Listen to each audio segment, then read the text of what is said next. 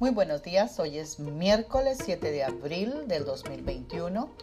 Continuamos con nuestros devocionales acerca de mi relación con Dios.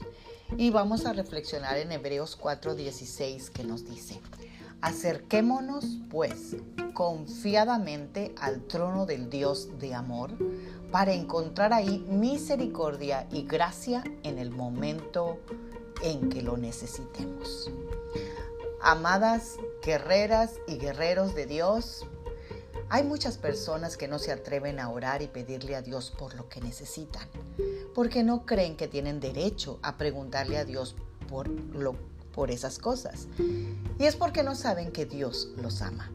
Pues si lo supieran, pasarían sus días amándolo, pasando tiempo con Él y súper agradecidas por lo que han hecho por sus vidas. Y a veces queremos saber todo esto primero para poder tener una comunión con Dios, sin saber que al desarrollar una comunión con Dios, desarrollarás una relación y en esa relación es donde de verdad conocerás cómo Dios te ama.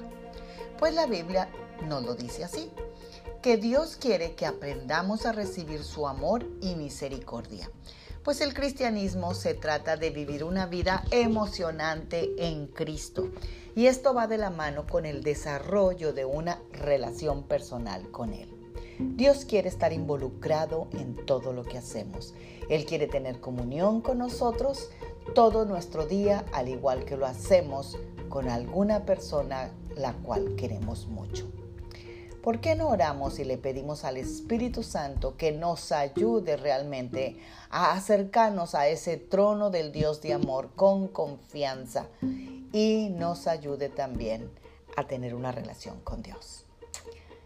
Bueno, pues Padre Celestial, esta mañana venimos aquí unidos de común acuerdo, Señor, pidiendo al Espíritu Santo para que nos dé la fe para podernos acercar tal como lo hacemos con alguien que realmente tenemos confianza.